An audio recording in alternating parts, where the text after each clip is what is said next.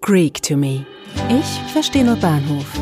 Redewendungen und Sprichwörter auf Englisch und Deutsch. Aus dem Schneidersein. To be off the hook.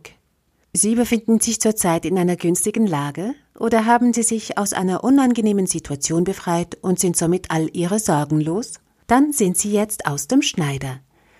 Die Angelsachsen sagen dazu to be off the hook. Wörtlich übersetzt heißt es vom Haken weg sein. Mit Hook ist hier der Angelhaken gemeint. Diese Phrase wurde Mitte 18. Jahrhunderts geprägt und kommt wahrscheinlich von dem Bild eines am Haken zappelnden Fisches. Kann sich der Fisch aus seiner misslichen Lage befreien, so ist er all seine Sorgen und Schwierigkeiten los. Das Idiom wird auch dann benutzt, um anzudeuten, dass man sich von allen Verpflichtungen befreit hat. The verdict in favor of the company doesn't necessarily mean she's off the hook. Das Urteil zugunsten des Unternehmens heißt nicht unbedingt, dass es aus dem Schneider ist. Eine modernere Bedeutung von off the hook kommt aus der amerikanischen Rapkultur. Im Zusammenhang mit Partys und Auftritten sagt man, etwas ist off the hook, wenn man besonders coole oder aufregende Partys sowie ausgesprochen gute Leistungen meint. So twitterte DJ Harsh, Frank Cutler's birthday party was off the hook. The Daily Mail. Frank Carters Geburtstagsparty war hammergeil. Die deutsche Redensart aus dem Schneidersein soll vom Kartenspielen herkommen. So werden beim Skat oder dem Spiel Schafkopf diejenigen zum Schneider, die weniger als 30 Punkte und somit weniger als die Hälfte der zum Gewinn nötigen Summe erreichen.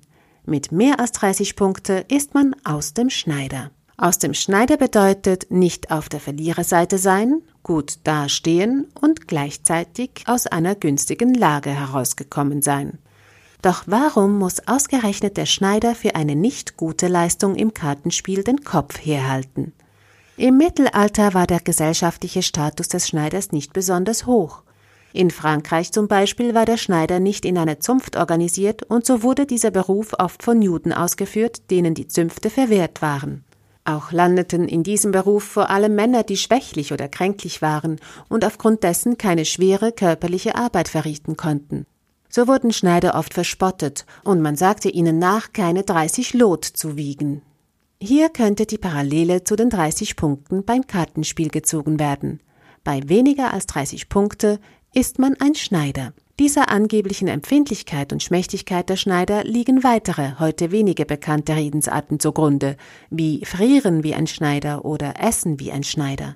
Zum Glück genießen Schneider heute ein ganz anderes Ansehen. Nicht viele Menschen können sich einen Schneider leisten zum Beispiel, und ein erfolgreicher Designer beherrscht in den meisten Fällen auch die Kunst des Schneiderns. Nun, ich bin bei dieser Episode aus dem Schneider. Ich habe meine Schuldigkeit getan. Ich hoffe, es hat Ihnen gefallen. I'm off the hook concerning this episode. I did my part. I hope you enjoyed. Eine Produktion von Audiobliss. Gesprochen von Marilena Diemey.